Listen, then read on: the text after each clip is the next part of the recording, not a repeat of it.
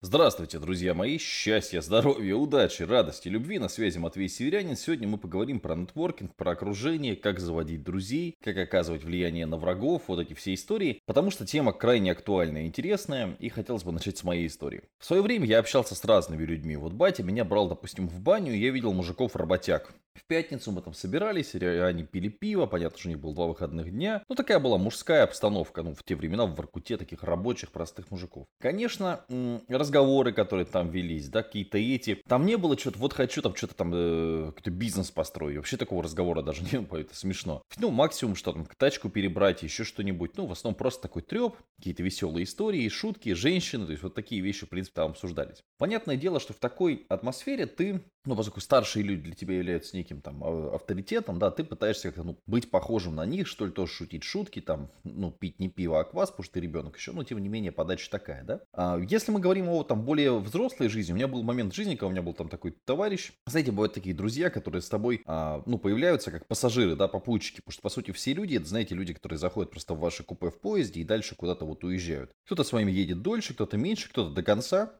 но в основном это просто вот такие попутчики. И вот у меня был такой попутчик, поскольку это был сосед, соседи всегда с ними там такие особые отношения, и мы с ним как-то вместе, кто там, в магазин ходили, еще куда-то, какие-то мелкие дела какие-то решали вот такие. Ну и как-то скорешились.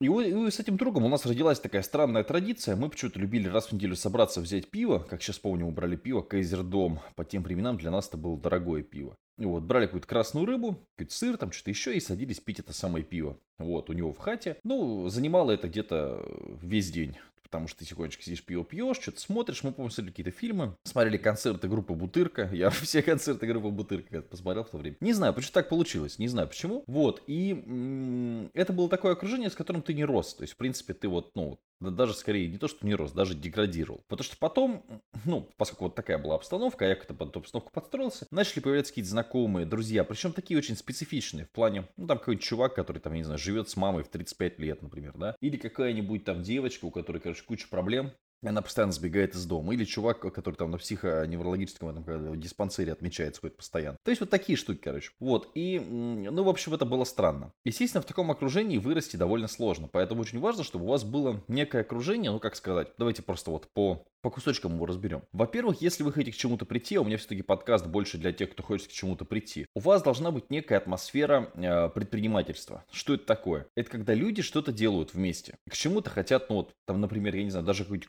кружок по кикбоксингу, да, там люди занимаются кикбоксингом, и то это там есть какая-то атмосфера, потому что там есть соревнования, есть какие-то лидеры, есть те, кто там начинающие, и как-то вот какое-то идет переопыление такое взаимное, да. А если еще это кружок, который постоянно там, ну, клуб, как это называется у них, постоянно куда-то ездит выступает, то это уже, в принципе, поинтереснее. А если там есть какие-то эксперты-специалисты, которые там высоких результатов добились, это еще круче. В этом плане клевая очень книжка, опять же, посоветую в очередной раз. Отец Абдулманап Нурмагомедов написал книжку очень крутая, рекомендую на нее обратить а, пристальное внимание. Там она с Игорем Рыбаковым. Вот Рыбакова можете выкидывать все главы, а Абдулманап обязательно почитайте. Там прям в зале, то есть это круто, когда у него занимаются дети в зале, и, соответственно, приходят туда же в этот зал люди, которые уже там добились, там пояса, ну, ты занимаешься в зале, там Ислам Махачев приходит, Хабиб. То есть для ребенка это огромный, огромный такой кумир, такая акула, да, мощь, он смотрит, вот я хочу стать таким же. То есть плюс это единомышленники, да, у которых некий общий взгляд на жизнь, общие ценности, общие приоритеты, это очень важно. Если у вас такой обстановки не будет, а скорее всего у вас, ну, с маленькой, особенно в маленьких городах, ну, как бы вы что-то сильно не добьетесь. То есть люди решают процентов 80 того, что с вами будет происходить, и те, с кем вы будете общаться, те, с кем вы поведетесь, от того вы и наберетесь. Сейчас, конечно, много в интернете э, вот этих историй про отраслевые некие чаты, да, про зум-конференции, но это все хреновенько, хреновенько работает, поэтому надо знакомиться вживую проверенная тема, особенно если вы вместе испытываете некие эмоции. Вот раньше всегда на мероприятиях была вот эта движуха с тем, что а, приходи на спикера, но по факту там познакомься с кем-то еще, оно в принципе работает, но работает слабо, потому что ты не успеваешь с людьми пообщаться. Поэтому нужны некие форматы лагерей выездных, неких бизнес-туров, неких поездок, тусовок. Ну, сейчас в России этого не очень много, но это по-любому будет развиваться формат, и мы поэтому то же самое начали делать. Потому что вижу, что людям нужно пообщаться. То есть даже если это условно некий выездной тренинг, и вы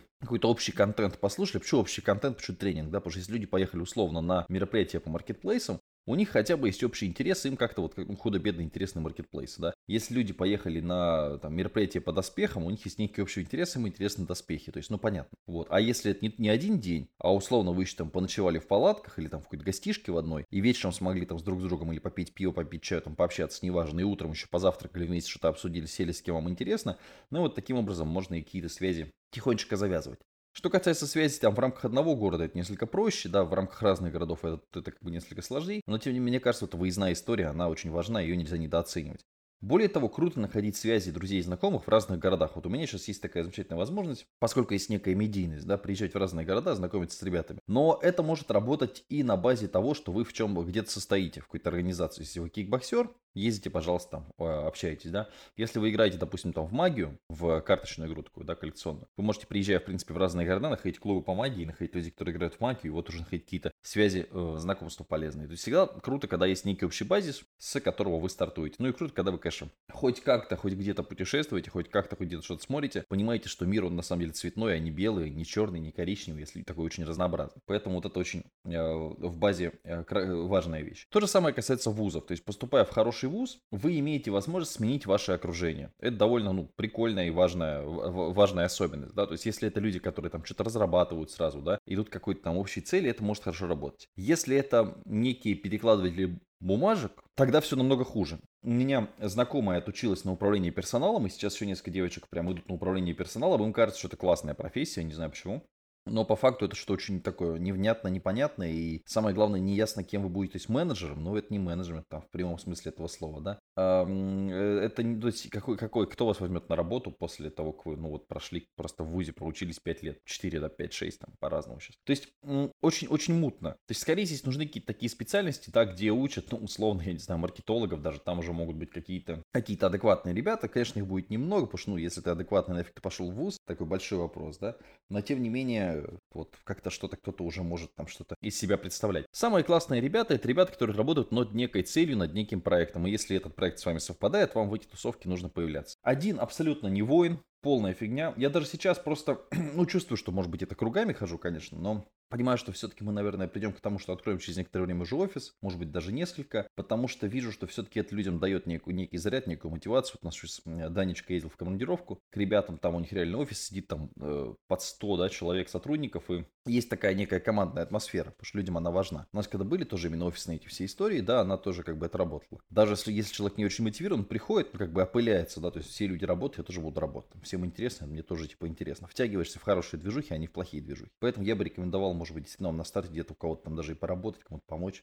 Интересно развиваться в рамках этого нет- нетворкинга, направления, но далеко не все умеют себя правильно презентовать. Далеко не все умеют, там, я не знаю, не то что визитку, это ладно, давно уже это не работает, но хотя бы в Инстаграме, там, в каких-то соцсетях, хотя бы в Телеграме, хоть как-то про себя что-то написать как-то заинтересовать собой. Ну и у многих, опять же, жизнь такая банальная, да, в том плане, что, ну, каких-то интересных проектов они не делают, ракет в космос не запускают, сидят дома в телефоне, то есть за компьютером же можно сидеть бесконечно, и вроде бы там чем-то и занят, а по факту нифига. Поэтому я рекомендую ездить и знакомиться. Это очень важно, это может поменять вашу жизнь.